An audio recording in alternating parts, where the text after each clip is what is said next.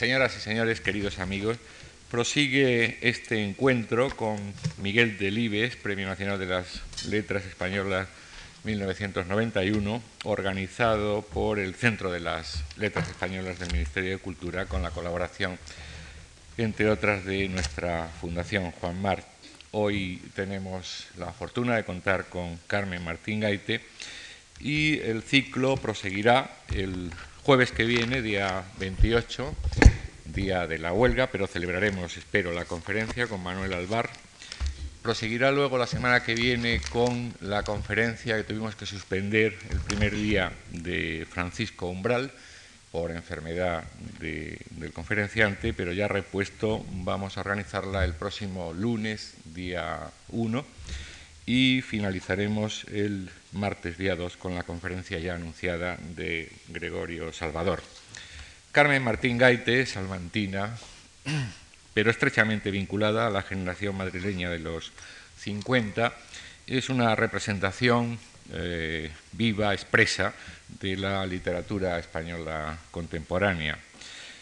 Múltiples veces premiada, el Premio Gijón, el Nadal, el Nacional de Literatura, el Príncipe de Asturias de las Letras y otros muchos premios, homenajeada sin cesar, en su narrativa y en sus ensayos ha sabido transmitir la sensibilidad de autora a través de la sensibilidad de sus personajes, que en ocasiones han sido capaces de suplantar con sus sentimientos los propios sentimientos de su creadora, es decir, ha creado personajes vivos. Entre estos personajes, los personajes femeninos de los relatos y novelas, también de los ensayos de Carmen Martín Gaite, justifican más que sobradamente que a ella le haya atraído muy especialmente hablar de la mujer dura y tierna a la vez, protagonista de Cinco Horas con Mario.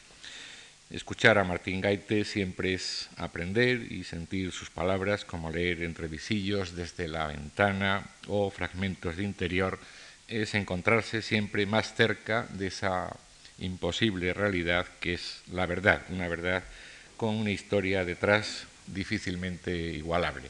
Para la Fundación Juan Mar, con quien eh, nos une una estrecha colaboración en nuestras actividades culturales y una estrecha amistad personal con muchos de los que aquí trabajamos, es un verdadero placer dar de nuevo la bienvenida a Carmen Martín Muchas gracias.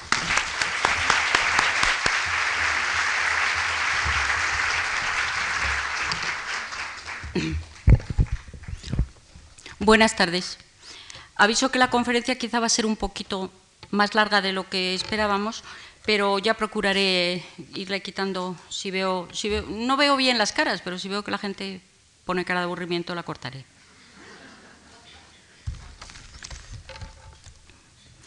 Eh, se titula esto Sexo y dinero en cinco horas con Mario. De un amigo al que hace tiempo que no hemos visto y al que no nos encontramos hecho polvo, podemos decir que no pasan los años por él o que envejece muy bien. El primer comentario, generalmente emitido en directo, entraña un propósito lisonjero y formulado con poca precisión, ya que los años sí han pasado, tanto por la persona que lo dice como por aquella a quien se reencuentra y es precisamente el paso del tiempo lo que confiere una significación especial al reencuentro en sí. En cambio, cuando se dice de una persona que envejece bien, no quiere darse a entender que no acuse en su rostro los surcos que en él dejó el tiempo, sino que esas arrugas, a modo de texto que se superpone al antiguo, enriquecen los gestos que antes entendían peor o no querían decir tantas cosas aunque sean fundamentalmente los mismos, claro, porque si no, no habrían permitido el reconocimiento inmediato del amigo. Desde esta interpretación, Cinco horas con Mario es una de las novelas que mejor envejecen con el paso de los años. Y por eso cada relectura regala, o por lo menos a mí me regala, un nuevo hallazgo. La que acabo de hacer ahora para sumarme como amiga y lectora al homenaje que estamos dedicando al autor vallisoletano, me ha acercado de una manera mucho más profunda y sutil al alma de Carmen Sotillo, viuda de Díez Collado, acerca de cuyas contradicciones parece que ya está dicho todo, pues es sabido que pocos textos españoles habrán dado más pretexto a tantos estudiosos nacionales y extranjeros como han metido en él la cuchara. Es una tentación que comprendo perfectamente, porque a lo largo de un mes ya no sé en qué cuadernito buscar las notas que he ido tomando inspiradas en el monólogo de la joven viuda de Díez Collado. Bueno, no tan joven, que esa es otra de las claves para diferenciar los problemas de Carmen Sotillo de los que tendría una mujer que hoy enviudara a sus mismos años, unos 45. Y en este caso, como en tantos, el tiempo ambivalente y diabólico me ha enredado en una de sus travesuras, al marcar el parentesco engañoso entre lo reciente y lo distante. Porque es precisamente el detalle, por todos conocido, de la reciente viudedad de Carmen, es decir, el hecho de que arranque a hablar cuando el cadáver de su esposo aún no ha abandonado el escenario de los vivos, lo que ha iluminado mi comprensión del texto al cabo y a través de la distancia que media entre esta lectura de hoy y la muerte en marzo de 1966 de Mario Díez Collado. Esa inmediatez de la confesión de Carmen me ha dado la clave para entender tardíamente su verdadero problema. Si las asociaciones de ideas que brotan en tropel por dentro de esa mente femenina y que Delibes registra y traduce en palabras no estuvieran directamente motivadas por la contemplación de un rostro cuya cercanía y presencia hacen olvidar que ya no puede emitir respuesta alguna, el estallido de desahogo no se produciría con semejante virulencia. Y la razón me ha saltado a los ojos con una prioridad que en otras lecturas estaba aletargada. Carmen Sotillo tiene sed atrasada de interlocución con su marido y los reproches que le dirige, que aún le puede dirigir porque le ve la cara, están, se refieran a lo que se refieran, imbuidos de esta carencia fundamental, de este buscarle el bulto a un interlocutor no más ausente en su inmovilidad irreversible que cuando rebullía como a cámara lenta junto a ella. Incluso podría decirse que más pie le está dando ahora para explayarse como lo hace ni la interrumpe ni está pensando en otra cosa, y su silencio es menos ofensivo. Al margen de todo posible juicio de faltas en el que no me voy a meter, para dirimir esta discusión póstuma y unilateral, lo que no tiene duda es que Carmen Sotillo, desde que su novio se le declaró hasta esta noche en que lo ve de cuerpo presente, no ha hallado una ocasión tan propicia para soltar a borbotones su retaíla de mujer. Delibes ha captado de forma magistral ese tono de estallido o desahogo tan inherente al discurso femenino, condicionado desde tiempo inmemorial, al menos en España, por el poco caso que han hecho los, hombres a la conversación de las mujeres, lo cual ha redoblado en ellas la necesidad compulsiva de hablar sin mirar a quién. En nuestra literatura clásica, los maridos, ya lo he dicho muchas veces esto, llaman a su mujer, a su propia mujer, la llaman oíslo sin duda por las muchas veces que ella deslizaría en sus conversaciones matrimoniales la muletilla oíslo, me como si le tirara de la manga. Algunos relatos orales de mujeres aún hoy no presentan finalidad práctica aparente, ni siquiera la de pedir consejo, como ha advertido muy certeramente Rafael Sánchez Ferlosio en su ensayo Las Semanas del Jardín. Hablando de estos relatos, dice, y sin embargo parecen exacerbadamente necesarios para la sedienta y exasperada narradora, relatos agonísticos, cargados de violencia y pasión. Todas las tensiones y el esfuerzo de su guerra interior y con el mundo se ven en ellos, de suerte que más que hablar uno diría que verdaderamente actúan. Actitud tan lejana a la demanda de piedad, de consejo o de socorro, que nos hacen sentir cualquier palabra o gesto compasivo con, la más torpe e inoportuna de las respuestas, perdón, como la más torpe e inoportuna de las respuestas, como si hubiéramos sido llamados a ser testigos no ya de una derrota, sino de una victoria.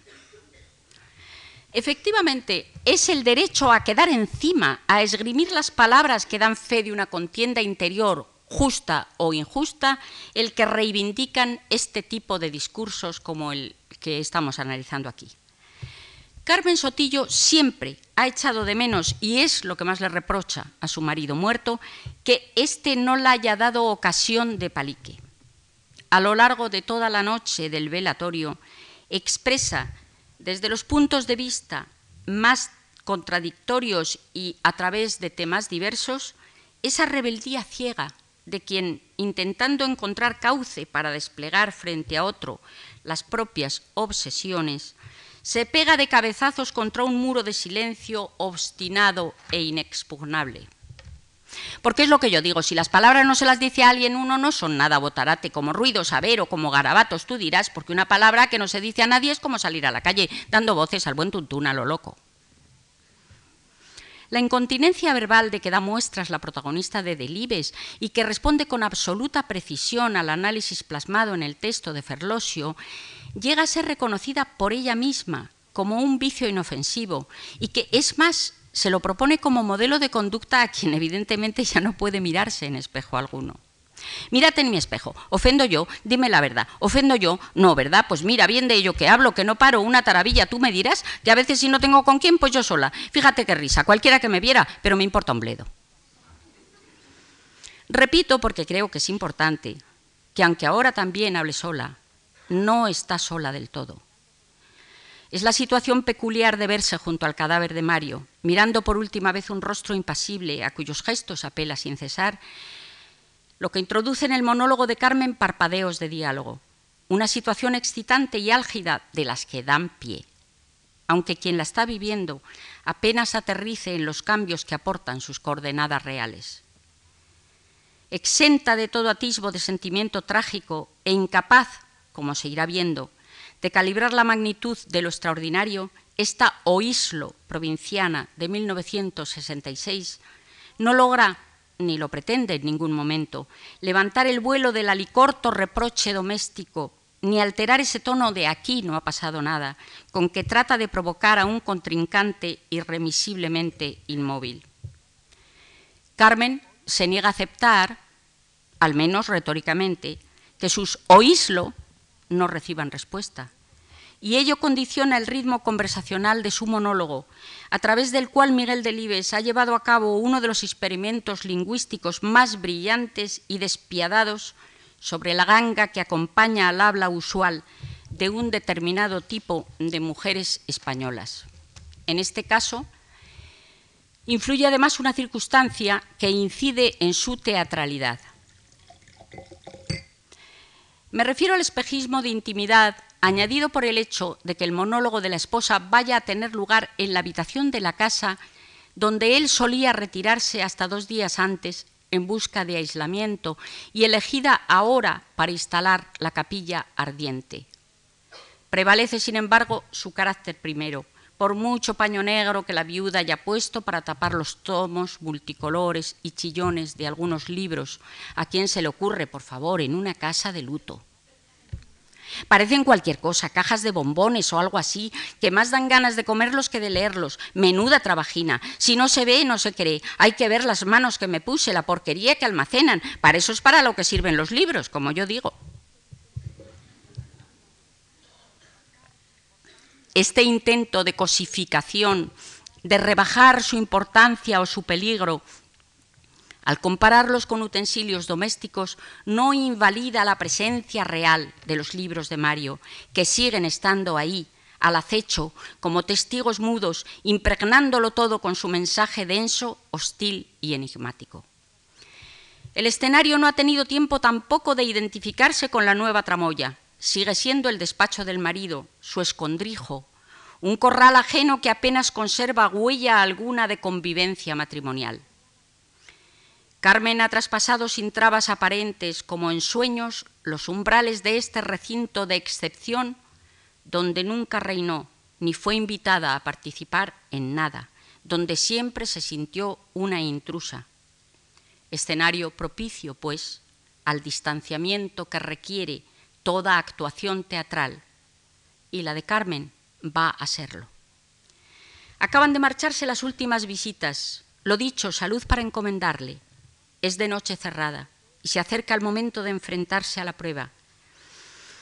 Porque ella, aunque el lector no se entere hasta el final, sabe bien que de una prueba se trata. Hay efectivamente algo de ritual en los preparativos que preceden al monólogo. Carmen vacía los ceniceros en la papelera y la saca al pasillo. Con todo huele a colillas allí pero no le importa. Cierra la puerta y se sienta en la descalzadora. Ha apagado todas las luces menos la lámpara de pie, que inunda de luz el libro que ella acaba de abrir sobre su regazo y cuyo rayo alcanza hasta los pies del cadáver. Están ahí, solos los dos. Mario no la mira raro ni le dice, vete. Van a pasar cinco horas juntos rodeados de los libros que él ya no podrá volver a leer y con los que mantenía un trato tan especial. Hay un vislumbre inicial, mezcla de envidia y ternura, al evocar ese trato del marido con las palabras que a ella no le decía, un breve conato de cercanía, de entendimiento. Mario leía sobre lo leído, cogeré el libro y será como volver a estar con él, son sus últimas horas. Pero no.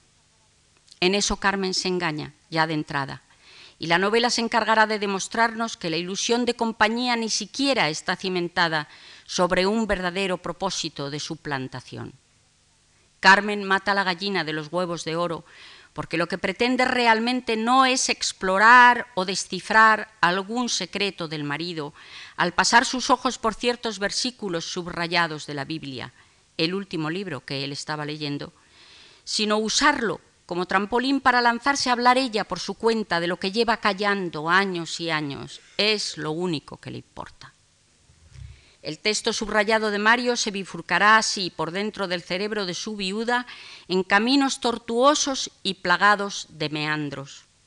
A Carmen nunca la han educado para escuchar a la gente que no piensa como ella, y su monólogo, despreciando la línea original que podría haber dado pie a una interpretación convergente, se aleja a la deriva, retrocede cauteloso, se desdice o se empantana por terrenos limitados exclusivamente por el propio ego impetuoso que clama por sus fueros. La poética del espacio, para decirlo con expresión de Gastón Bachelard, ha sido profanada por Carmen con una irresponsabilidad se revelará a la postre como su error y condena. Se ha metido en la boca del lobo. Y teniendo en cuenta cuáles son sus obsesiones fundamentales, al final de la novela intuimos que en otra habitación cualquiera de la casa, el cuarto de estar, el dormitorio o la cocina, se hubiera sentido más cómoda y, no habría, y habría sido más capaz de solapar sus contradicciones, de mentirse con más éxito a sí misma en una palabra. La idea de transgresión de un lugar prohibido o inaccesible, vinculada en los cuentos tradicionales a la noción de ruptura del maleficio, se refuerza en esta novela por el contenido del Parlamento mismo tan largamente reprimido. Carmen no solo ha entrado en un terreno en el que siempre se sintió intrusa, sino que se está atreviendo a debatir desde él y en voz más o menos alta temas tabú. Por encima de todo, y sobre todo, su discurso versará sobre sexo y dinero.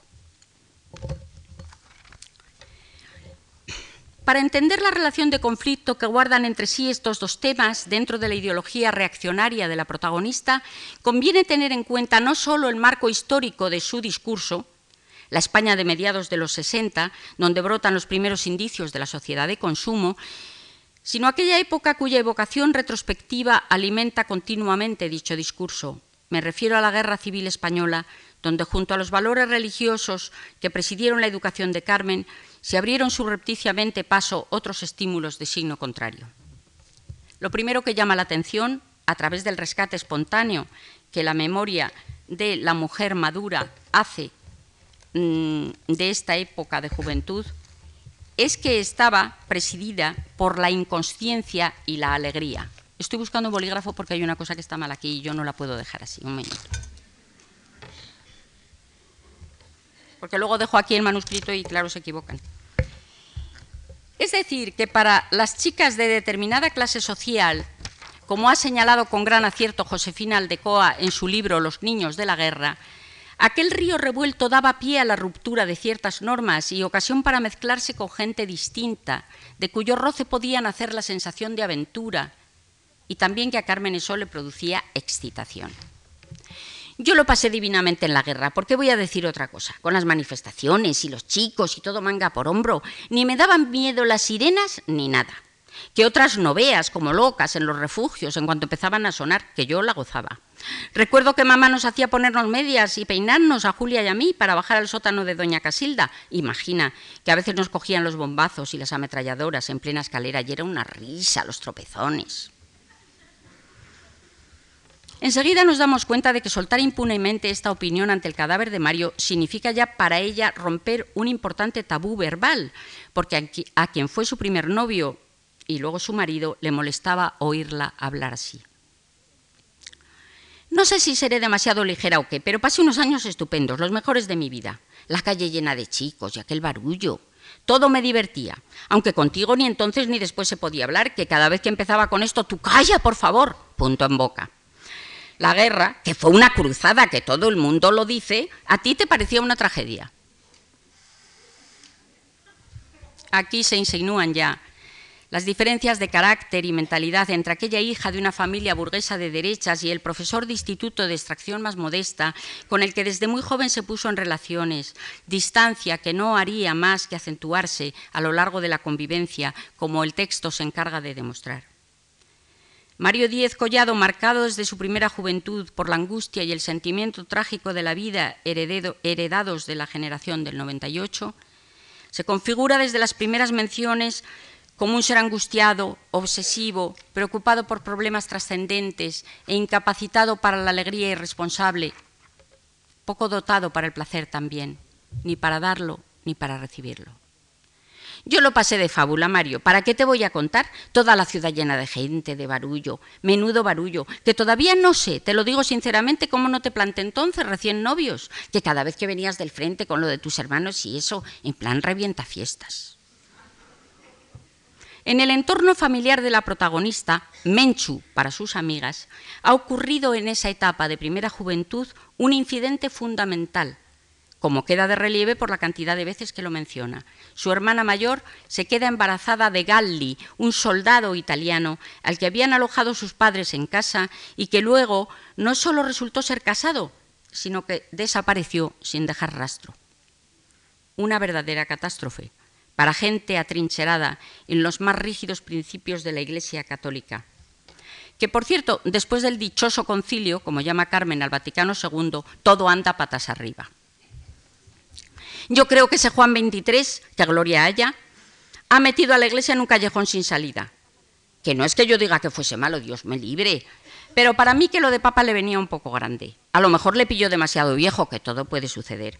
Yo no soy una mojigata ni una intransigente, Mario, ya me conoces, pero ese buen señor ha dicho y hecho unas cosas que asustan a cualquiera. No me digas, porque si a estas alturas también va a resultar que los protestantes son buenos, acabaremos por no saber dónde tenemos la mano derecha. Pues bien, la condena moralista que desde estos principios hace Carmen de lo que llama la caída de su hermana Julia, se alterna, y esto es lo que me interesa destacar, con la evocación encendida de aquel extranjero que les compraba helados y pasteles, extrovertido, risueño, generoso, al que se perdonan con manga ancha sus libertades de hombre, que muchas noches ni venía a cenar, a saber dónde iría. Buen pájaro estaba hecho. No hay que ser ningún lince para adivinar que Galli fue el primer varón que encandiló los instintos de aquella niña con perpetuas ganas de juerga. Y lo más importante, que era un modelo prohibido, transgresor de las normas y que producía envidia en las amigas. Transi me daba la lata. Qué majo es, hija. Ay, no seas así, preséntamele, no seas egoísta. Pero yo ni caso, figúrate, conforme las gastaba Transi. De Transi hablaremos enseguida. Galli llegó a casa como a terreno conquistado, sonriendo, muy tostado, con su bigotito como un hilo y los ojos tan claros. Como guapo era muy guapo, que una cosa no quita la otra, una medalla. Y luego tan simpático, bambina por aquí, bambina por allá, que yo era muy joven entonces, ya ves, el 37, una cría, pero me encantaba oírselo.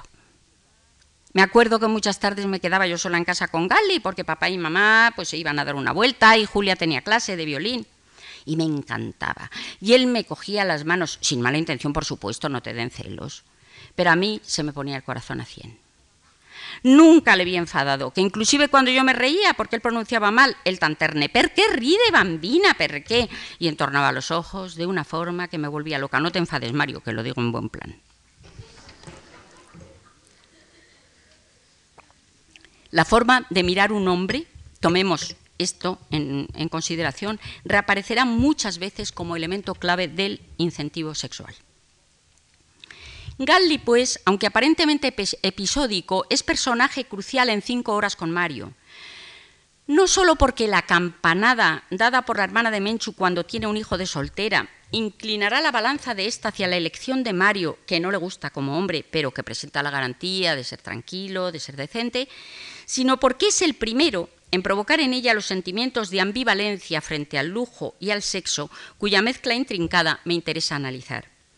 Aquel extranjero desaparecido de ojos claros, padre de su sobrino, que despertó los sentidos de la pequeña Sotillo tanto o más que los de la mayor, la Julia esta, a quien luego tanto critica, presenta ya en embrión alguna de las características que casi siempre malgré sua irán aflorando en el discurso de Carmen, como inherentes al atractivo varonil, el atrevimiento y la familiaridad ostentosa con un dinero que nadie sabe de dónde puede proceder. Por de pronto tenía un coche imponente y lo llevaba bien, con soltura. Adjetivaciones relacionadas con la soltura, el empaque y el aplomo contrastan con las de acomplejado, cohibidino, encogido durante todo el texto. De ahí, de los paseos que el italiano les daba a su hermana y a ella en plena guerra civil en su Fiat descapotable y que, y que despertaban la envidia de las amigas, arrancan tanto los ensueños de grandeza y felicidad de Carmen como sus frustraciones inconfesadas. Fue una temporada regia, la verdad, a todas partes en el Fiat descapotable, toda la gente sudando, que fue cuando pensé, cuando me case lo primero un coche, ya ves si viene de atrás, porque papá era muy refractario. Y aunque podía, nunca le dio por ahí, a saber, una manía como otra cualquiera. Conviene recalcar la distancia de casi 30 años que media entre esta actitud de rechazo hacia el consumo de don Ramón Sotillo, un caballero apegado a la tradición, a quien su hija jamás se atrevería a tildar de roñoso, y la de Mario que en pleno plan de desarrollo se empeña en seguir yendo a clase en bici de hecho, ambas actitudes son consideradas por la protagonista con un grado muy distinto de benevolencia. La primera es una manía, la otra ha llegado a convertirse en una ofensa, en una herida enconada que pide reparación. La reparación que al fin encuentra en el paseo culpable dado por Carmen pocos días antes de morir Mario en el tiburón rojo de Paco Álvarez, un antiguo pretendiente. Esta confesión final, de todos conocida, y en la que desagua el monólogo tras múltiples rodeos, viene precedida por continuos reproches, los reproches a la tacañería del marido. Un marido incapaz de haberse dado cuenta de hasta qué punto era vital para ella ese anhelo de coche, como un deseo sexual largamente reprimido. Lo que más me duele, Mario, es que por unos cochinos miles de pesetas me quitaras el mayor gusto de mi vida. Que yo no digo un Mercedes, que de sobra sé que no estamos para eso con tanto gasto, pero que menos que un 600, Mario, si un 600 lo tienen hoy hasta las porteras, pero si les llaman ombligos, cariño, no lo sabías, porque dicen que los tiene todo el mundo, ¿cómo hubiera sido, Mario, de cambiarme la vida, fíjate? No es la única vez que se refiere a la tacañería de Mario, como vamos a ver. Además de Galli, en los sótanos de la, memoria juvenil de Menchu ha quedado enquistado otro personaje, este femenino, fundamental para entender el origen de sus aficiones secretas, desviadas y cultivadas a espaldas de la severa ortodoxia familiar. Pero más que nada, plebeyas. Me refiero a la antigua amiga íntima cuyo criterio moldeó el de Menchu, Transi, una chica algo mayor, sin prejuicios, de las que entonces se llamaban lanzadas. Carmen ha seguido viendo posteriormente a esa amiga, casada tras sus alegrías de juventud con un hombre mayor y a quien Mario siempre pagó en la misma moneda una antipatía que por parte de Transi casi se decanta como rivalidad. Resulta sospechoso que Carmen, tan proclive a la intransigencia moral, en ningún momento del monólogo tenga palabras de condena para ella. Es su debilidad. No en vano compartieron confidencias y risas subidas de color, y Transi celestineó los primeros contactos furtivos de Menchu con un mundo más de medio pelo que el suyo. La llevó al estudio de unos pintores mayores para los que posaban mujeres desnudas y sobre todo alternaron juntas con Paco Álvarez, que con los años va a convertirse en el ideal erótico de Carmen, aunque entonces, según su evocación, era un hombre sin pulir. Un poco así, ¿cómo te diría? Bueno, un poco lo que se dice una familia artesana. Y en cuanto le rascabas, asomaba el bruto pero le conviene ir embelleciendo ya de entrada a este hombre para justificar ante sí misma el hecho de que a una chica fina un bruto haya podido llegar a gustarle, como pasa. Porque necesita de estas componendas, es incapaz de reconocer, como su amiga lo hacía, que esa parte brutal es la que clama por sus fueros en el sexo. Paco sería burdo y así, pero siempre luchó entre su extracción humilde y su natural educado.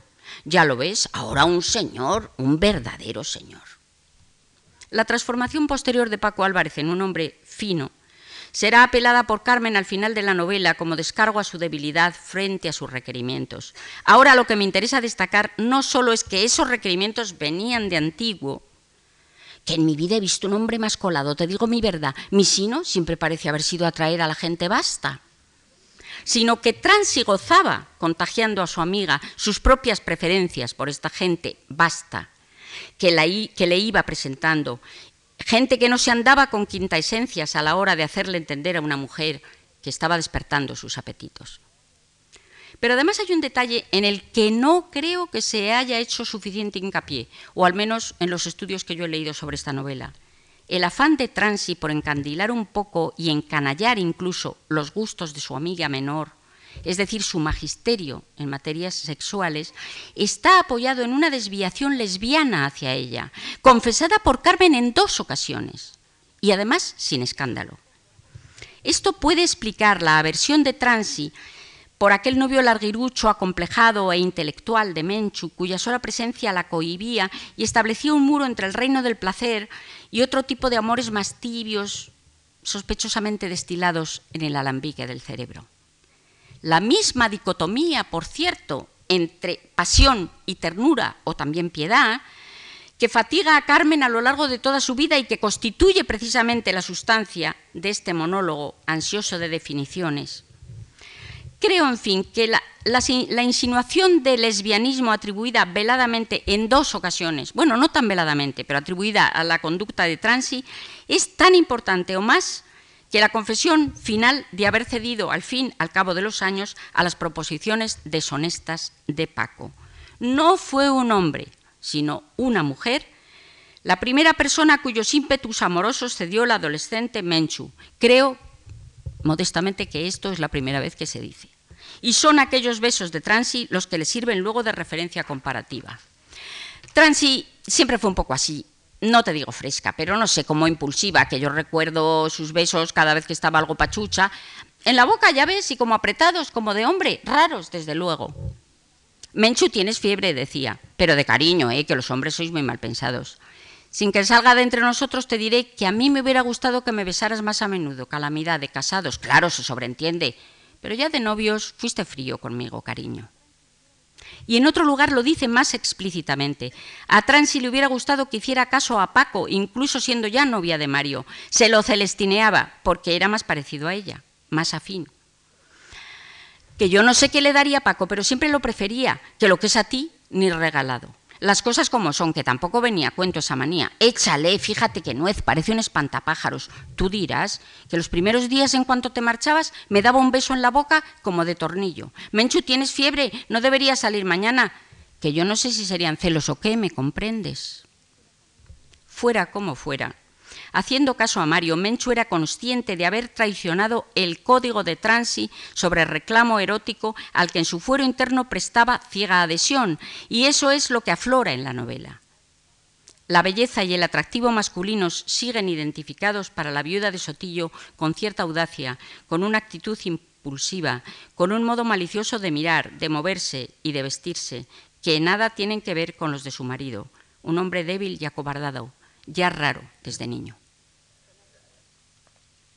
Claro que la tonta fui yo, que nadie tuvo la culpa, que tu misma madre ya me lo advirtió, que eras un chico muy retraído y eso, y en cuanto llegabas del colegio, lo primero las alpargatas y el brasero. Ala, a leer, ya ves qué plan para un niño. Todo lo contrario de José María, un hermano suyo a quien fusilaron en la guerra. Buena diferencia, que Transi decía, está bárbaro, tiene una manera de mirar que marea. Y llevaba razón Mario, que yo no sé si eran sus movimientos o sus ojos o su manera de fruncir los labios como una raya, pero tu hermano, sin ser lo que se dice guapo, era resultón. Menuda malicia se gastaba. Como si las pestañas suavizaran la mirada, como si acariciase sin tocar una expresión felina que Transi decía, lo recuerdo como si fuera hoy, 25 años, fíjate, traspasa como si fueran rayos X. Y era verdad. En realidad todas las opiniones de Transi las recuerda a Carmen literalmente, a pesar del tiempo transcurrido, las comparte y las saca continuamente a relucir. A veces parece como si los epítetos despectivos que dedica a, Mario, cuyo noviazgo con Menchu siempre le pareció inexplicable, son los que están espoleando en esta la necesidad de preguntarse tardíamente y a solas qué la llevó a tomar una decisión inexplicable también para ella misma y de la que confiesa haberse arrepentido alguna vez. Y acaba llegando a la conclusión de que tuvo origen en la piedad, en esa ternura maternal que por el hombre desvalido que condicionó tantas bodas de aquel tiempo. Ya lo decía Transi. ¿Qué es lo que ves en ese siete mesino? ¿Y sabes lo que veía Mario? ¿Quieres saberlo? Pues un chico muy flaco, como hambriento de cariño. Ya ves tú, con los ojos tristes y los tacones roídos, que destrozas el calzado, hijo, que contigo no hay zapato que resista, y luego a cada vuelta unas miradas que partías el corazón. Y Transi, no me digas, hija, si pareció un espantapájaros, que tú venga de mirar como un pobrecillo, que tienes unos ojos que engañan, Mario y yo con 17 años, que esa edad ya se sabe. Lo que más puede enorgullecer a una mujer es sentirse imprescindible, que recuerdo que yo me decía, ese chico me necesita, podría matarse si no, una tontería desde luego, romanticismos. En varios puntos del monólogo aparece el término romanticismo unido a tontería, con que la protagonista trata de embellecer su conducta y al mismo tiempo reprochársela, aunque benévolamente, que no soy más que una romántica y una tonta. Pero como se trata de un discurso sesgado, que muchas veces afirma lo que acaba de negar, el oyente se convierte, quieras que no, en un detector de mentiras, como pasa también en la vida real. Y se da cuenta de que ese idealismo o romanticismo que Carmen predica empeñadamente de sí misma no logra desviar ni nuestra atención ni la suya propia de sus dos obsesiones fundamentales. A ella lo que le gusta de un hombre es que tenga restos y dinero. Su marido no los tenía. A veces se mete en auténticos atolladeros para definir lo que entiende por pasión, obligada como se ve a encubrir el deseo erótico a secas bajo una envoltura rosa o romántica.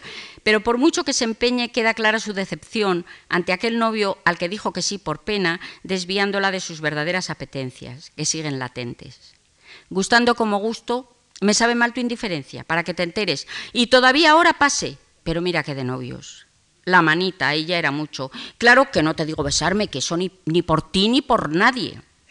Pero un poquito más de ardor, calamidad, aunque te contuvieras. A las chicas, por si lo quieres saber, nos gusta sentiros impacientes. Pero tú como una ave fría, que a veces pienso si en ese aspecto seré una ansiosa. Me hubiera gustado tener que pararte alguna vez los pies. Lo que quiero hacerte ver, Mario, es que entre hombre y mujer hay un instinto y las chicas con principios, las honradas, las que somos como se debe de ser, gozamos excitándole en los hombres, pero sin llegar a mayores, mientras que las fulanas se van a la cama con el primero que pillan. Es la única vez que se emplea en el texto la expresión irse a la cama, con la consiguiente descalificación. En otro lugar donde se menciona la cama, el monólogo pasa del frecuente reproche de Abulia dirigido a Mario, que no has conocido la voluntad ni por el forro, eso, a la cama, a descansar de no hacer nada. Y pasa de eso a concebir este relajo al menos como plataforma sexual.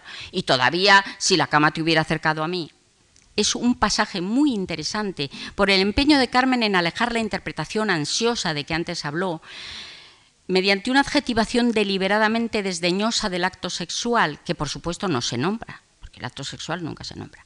Lo mismo que si te acostases con un carabinero, que eso es lo que peor llevo, fíjate. Y no por el hecho en sí, que de sobra sabes que a mí esas porquerías, ni el frío ni calor, sino por lo que significa. Bueno, otra vez, sin embargo, aludiendo a una conversación de casadas con su amiga Valen sobre este tema, Espinoso no parece juzgarlo con tanto asco. Cada vez que me dice que siempre es distinto, que siempre hay algo nuevo, yo la digo que sí para que se calle. A ver, no la voy a decir que mi marido es un rutinario, que es la pura verdad, Mario, que enseguida te pasa. Y aún la dejas con la miel en los labios, ni disfrutar. Que no es que diga que eso para mí es fundamental, ni mucho menos, pero vamos, que en el fondo, quien más, quien menos, a nadie le amarga un dulce. Nunca se dice sexo. Y además esto lo he consultado con Miguel Delibes por teléfono y, le ha hecho gracia porque ha dicho, me ha dicho Miguel, si es que no se decía, me Nunca se dice sexo, es verdad, a pesar de las, de las referencias continuas a él. Solamente se usa en una ocasión el adjetivo sexy pero más bien como sinónimo de las, de las, virtudes femeninas tradicionales que Carmen desea para su hija. Un, vocablo nuevo entonces con envoltura de cierta modernidad, pero descargado de crudeza y que por cierto hoy está muy, pasado de moda. A la niña no la tiran los libros y yo le alabo el gusto, que saca en limpio? Hacerse una marimacho, ni más ni menos, sin feminidad, que para mí una chica que estudia Mario es una chica sin sexy. Este recurso del eufemismo, secuela indudable de la práctica del confesonario, donde la mención obligada al sexto mandamiento llevaba aparejada la regla de no llamar a las cosas por su nombre, impregna la perorata de Carmen de una ambigüedad literaria y también semántica llena de incentivos. Gustar es sustituido con frecuencia por una expresión más descafeinada y muy de la época, que no me había acordado en otras lecturas y me ha hecho mucha gracia. Hacer tilín. Que una mujer, que una mujer nota, la lengua, nota a la legua cuando le hace tilín a un hombre. Mario, no me preguntes en qué, qué, qué sé yo, intuiciones, como una corazonada. Esta corazonada del flechazo, que es lo que más echa en falta Carmen, sentirlo o notar que lo siente otro, no se dio en su noviazgo con Mario Díez Collado, noviazgo nacido de la compasión. A Mario, y esa es una herida enconada que late más o menos secretamente a lo largo de la novela, tardó en acostumbrarse, tardó en acostumbrarse a su olor, a sus gestos, a sus ropas, a sus opiniones y silencios. No le entró avasalladoramente y en bloque por los sentidos como un amor de novela de los que hacen perder los estribos y la voluntad. Se enamoró de él a lo tonto. Lo dice así, dice, el caso es que me dabas una pena horrible. Yo no sé por qué, porque aquel traje marrón me horrorizaba. Te lo confieso, y los tacones de los zapatos como roídos, así tan triste. Pero nunca se sabe, y de repente un día noté que empezabas a hacer metilín, a lo tonto. Muy distinto ese tonto, dicho sea de paso, del glorioso atontada de las páginas finales cuando al fin el cuerpo ha salido por sus fueros, cuando Paco Álvarez, después de dar un paseo con Carmen en su tiburón rojo, le dice que bajen al campo. Un atontada de borrachera, sinónimo en el texto de hipnotizada, de anestesiada. que era como estar en las nubes, una desorientación. Y él me abrió la puerta y muy suave, baja.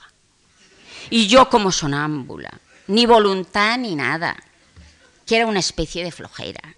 Obedecía sin darme cuenta, y Paco, 25 años soñando con estos pechos pequeña, figúrate como una tonta. Una tontería de cariz semántico bastante distinto, sí, a la que aparece en el párrafo anterior. Pero hay otro aspecto que marca las diferencias entre aquel chico tímido del traje marrón y el que pocos días antes de quedarse viuda frenó su tiburón rojo junto a la cola del autobús, donde aguardaba una cenicienta de trapillo, harta de ir a pie, casada con un hombre sin detalles, y la invitó a subir en el coche para dar un paseo. La ropa, que sabe llevar la ropa, aunque eso para ti sea chino. La ropa, sí. Y otros complementos que la sociedad de consumo ponía al alcance de cualquier hortera que soñara con afinarse y parecer un señor.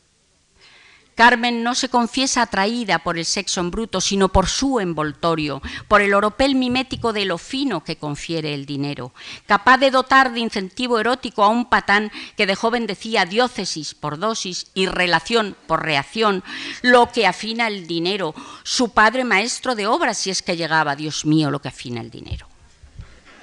Que ha echado un empaque que no veas con una americana de sport, sacando el codo por la ventanilla que parece que hubiera nacido con el volante entre las manos. Y luego ese olor que se gasta, como a tabaco rubio mezclado con colonia de fricción, que a la legua se ve que hace deporte, tenis o así. El chico del traje marrón y los zapatos torcidos no solo nunca hizo deporte. Escribir, bien, no sé si escribirías, que en eso no me meto, pero lo que es deportista, ni pun, las cosas claras, ni la fachada, la antítesis. No solo eso, sino que daba pena verlo en la playa. Perdón. Me estoy quedando seca. Mm, cuando quieran paro, ¿eh? Un momento. No, no, no, no, no. Vamos a ser. Ahí queda un cachito, queda un cachito. Daba pena verlo en la playa, además. Yo recuerdo en la playa, venga a tomar notas y mirar papeles debajo del toldo. Mario, que estabas tan blanquito. Y luego con el me iba hasta las rodillas. Y las gafas daba grima verte, Mario. La verdad, que yo algunas veces, como si no fueras conmigo. Yo, fuera de bromas, prohibiría a los intelectuales acercarse al mar. ¡Qué cosa más antiestética! a él, a él. Ya asoma aquí nuevamente la dicotomía tan fatigosa para Carmen entre la funesta manía de pensar y las exigencias del cuerpo relajado en contacto con la naturaleza. Y ya salen otra vez hasta en la playa los libros y los papeles, esos incomprensibles mediadores del mal augurio entre el mundo suyo y el de Mario. Leer tanto no es viril. Tú siempre has sido como un niño chico. Las personas que piensan mucho, Mario, son infantiles, ¿no te has fijado? Porque además ella no entiende lo que escribe el marido. Es que no lo entiende, no lo ha entendido nunca. Vamos a ver, tú piensa con la cabeza. ¿Quién iba a leer ese rollo del castillo de arena donde no hablas más que de filosofías? Tú mucho con que la tesis y el impacto y todas esas historias, pero ¿quieres decirme con qué se come eso? ¿No te dije yo misma que buscaras un buen argumento, sin ir más lejos el de Massimino Conde, el que se casó con la viuda aquella y luego se enamoró de la hijastra? Pues esos argumentos son los que le interesan a la gente, Mario, desengáñate, ¿eh? Que ella sí que era un poco así, un poquito verde, vamos, pero cabría haberle hecho reaccionar al protagonista en decente cuando ella, la hija, se le entrega, y de este modo la novela quedaría inclusive aleccionadora. Las preferencias literarias de Carmen se definen más aún cuando introduce la, mención a un modelo de conquista amorosa que sin darse cuenta lo ha venido exaltando en todo su discurso al aludir a Gali, al hermano de Mario o a Paco Álvarez, el propuesto por don Juan Tenorio. Dice, Mal que os pese, de la vida entendemos las mujeres un rato largo, Mario. Si sabré yo los libros que leen mis amigas, que tú pocos serán, pero no son de guerras, desde luego, ni sociales o eso, sino de pasiones y de amor. No falla. Y además es lógico, querido, que el amor es tema eterno. Mira, don Juan Tenorio, eso no se pasa. No son modas de un día. Que tú me dirás, sin amor, ¿qué sería del mundo? Ni existiría. A ver, natural, se lo habría llevado la trampa.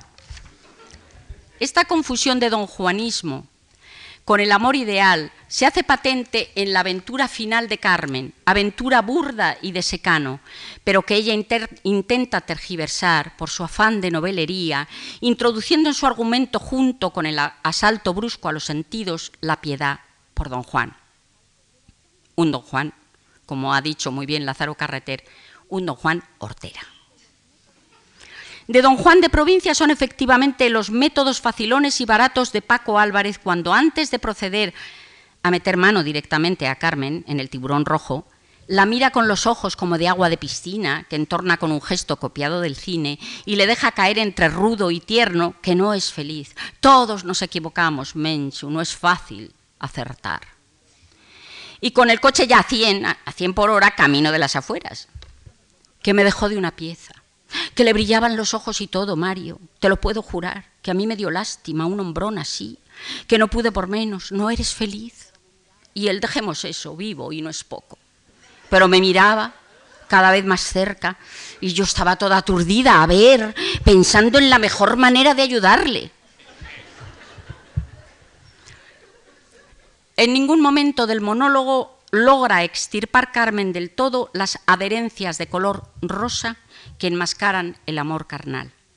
A veces protesta del concepto de amor como piedad hacia el necesitado que aflora en los discursos sociales de su marido, como cuando dice, Amor, amor, dale con el amor. ¿Qué sabrá de amor un hombre que la noche de boda se da media vuelta? y si te he visto no me acuerdo. Que una humillación así no la olvidaré por mil años que viva. Es uno de los pasajes donde más crudamente se revela la simbiosis que para Carmen tienen el amor y el sexo. Otro aspecto importante de esta dialéctica, tan enredosa dentro de su cabeza, sobre el amor entre hombre y mujer, reside en el aditamento de los celos, un añadido muy enriquecedor, según su punto de vista. Lo que ella llama arrestos, modalidad muy importante de la pasión y que siempre ha echado de menos en la conducta de su marido. Un poquito de pasión, por mucho que digas, fundamental. Mira, Armando, 15 años casado, de vuelta de muchas cosas, pero a él que no le miren a su mujer. Recuerdo la otra noche en el atrio, el bar, menudo trepe, y no creo que Esther la pobre tenga mucho que mirar. Bueno, eso es aparte, pero él nos rige, a pescozón limpio, muy en hombre, como hay que ser.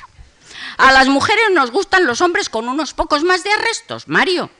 Que defendéis lo que es vuestro, que os matéis por nosotras si es preciso, no se hace por la patria, pues idem de lienzo. En muchos puntos del monólogo, antes de llegar al estallido final del paseo en el tiburón rojo, Carmen ha informado a su interlocutor inmóvil de que aún está para gustar, de que la piropean por la calle y de que parece como si él no la considerara capaz de, despertar esas pasiones. Pero no es solamente atizar los celos del marido lo que le gustaría, sino también que él le diera ocasión de celos. A lo largo de la novela no hace más que imaginarse con evidente excitación posibles infidelidades de Mario, acompañadas de una confidencia sobre las mismas que desembocarían en perdón por su parte. Aunque no tiene base real para asentar su sospecha, centrada casi siempre en lo bien que Mario se lleva con la viuda de su hermano, tener celos de él es como atribuirle unas capacidades amatorias que darían un mentís a aquellas opiniones descalificadoras de Transi que ella misma comparte. Le atribuirían cierto don Juanismo. Físicamente, cariño, tenías bien poquito que gustar, francamente.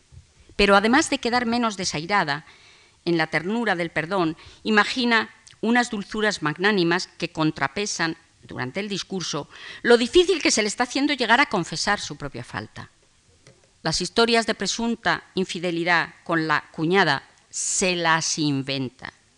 Y se nota porque no las expone narrativamente de una forma creíble, ni con la minucia que era de esperar en una persona tan detallista, sino a través de expresiones en plural como los hombres ya se sabe, os largáis de parranda y cosas similares que indican una desconfianza genérica de lugar común. En cuanto al dinero, ya estoy terminando. Otra de las preocupaciones clavadas en el alma de Carmen sí lo menciona, llamándolo por su nombre muchas veces, pero se detecta una intención de banalizarlo, de orillar cualquier alusión a los espinosos problemas sociales que entrañaba su mención para los intelectuales que ella llama inadaptados, de la pandilla con la que Mario se reunía en el círculo. De esas reuniones salían aquellos relatos tan tristes de él sobre gentes muertas de hambre, puro neorrealismo italiano, siempre a vueltas con los ricos y los pobres en el dichoso círculo. ¿Puede saberse qué es lo que hacíais allí, fumando tanto rato? Arreglar el mundo fijo, que os quitabais la palabra de la boca, madre, qué voces. Y total para nada, cuatro tonterías, que si el dinero era astuto, que si el dinero era egoísta, ya ves tú, que lo único que no decíais del dinero era la pura verdad, Mario, que es necesario y mejor no hubiera ido si en vez de hablar tanto del dinero os hubierais puesto a ganarlo. Sin embargo, la ambición como vehículo de medro social, aunque la lleva metida también en la masa de la sangre, necesita encubrirla. Mm, no se atreve a decir que le, gusta la ambición, porque le parece inconfesable. Esto es importante. En un determinado momento dice que si tú nunca tuviste ambición, entiéndeme en el buen sentido, dice el subrayado mío, es por haberte criado en un ambiente tan mezquino. Es decir, confiesa que puede tener una lectura descalificadora la palabra ambición. Pero eso no quita para que se le haya quedado grabada la escena de cuando eran novios y él pedía una caña para los dos, cosa que el viejo camarero que los veía siempre allí le hacía, le provocaba un gesto de guasa. Una caña para los dos porque lo decía con retintín el tipo aquel del pelo blanco, Mario, no digas que no, burlándose de mí, tan recompuesta con mi sombrerito, inclusive, una cursi, una quiero y no puedo. A ver, ¿qué es lo que me saca de quicio? Que a saber qué me darías para no mandarte a paseo. Un hombre como debe ser, roba o mata antes que tener tres años a una mujer en este plan. Es bastante fuerte lo que ha dicho, es bastante fuerte lo que ha dicho. A la viuda de diez collados, según va avanzando la noche y se siente asediada por la hostilidad de los libros que no entiende, se le escapan a veces, para lo romántica que es, unos asertos bastante crudos, mucho más crudos que no llamar al sexo por su nombre prestando adhesión explícita, por un lado, a las prédicas de modestia, compasión por el débil y romanticismo inculcadas en una señorita bien, y soñando por otro con dar satisfacción a deseos largamente reprimidos de lujo y pasión, la confesión titubeante de Carmen Sotillo discurre entre los dos polos, de fascinación ante los atributos que confiere el dinero y de miedo a reconocerlo. Pero miedo a confesar sobre todo y ante todo que para ella el atractivo físico tiene una relación muy profunda con el dinero y sus nuevos sus productos, con sus nuevos adoradores, con una imitación de lo fino que a duras penas encubre la brutalidad instintiva de quien se disfraza de rico. Carmen Sotillo, condicionada por una emulación comparativa y refrenada a causa de la caída de su hermana Julia, tiene una vocación contrariada de mantenida de lujo, pero hasta el final de su discurso se resiste a reconocerlo. Por favor, no me vayas a confundir con mi hermana. Me aterro solo de pensarlo, te lo prometo. Ya ves, Julia, una cualquiera, no me digas, con un italiano. Que al fin y al cabo, si a su tiempo me compras un 600, ni tiburones ni tiburonas, segurísimo que con estas restricciones lo que hacéis es poner la una en el disparadero. Dentro de sus continuos rodeos y frenazos verbales no puede expresar más claramente que el dinero la erotiza. Dije al principio que al cabo de los años he entendido mejor la novela de Miguel Delibes. Hoy, pocas mujeres habrá para las que signifique un desdoro confesar que el dinero las erotiza y más si es ganado fulminantemente, y por los métodos que sean, de la noche a la mañana, la ambición ya no tiene para casi nadie una lectura descalificadora, ni para las mantenidas de lujo, ni para los hombres que azuzados por ellas son bien capaces de robar. El discurso que a duras penas vinculaba sexo con dinero y que tantas componendas verbales y sudores le costó a Carmen Sotillo, hoy sería suscrito sin empacho por muchas de estas triunfadoras. Muchas gracias.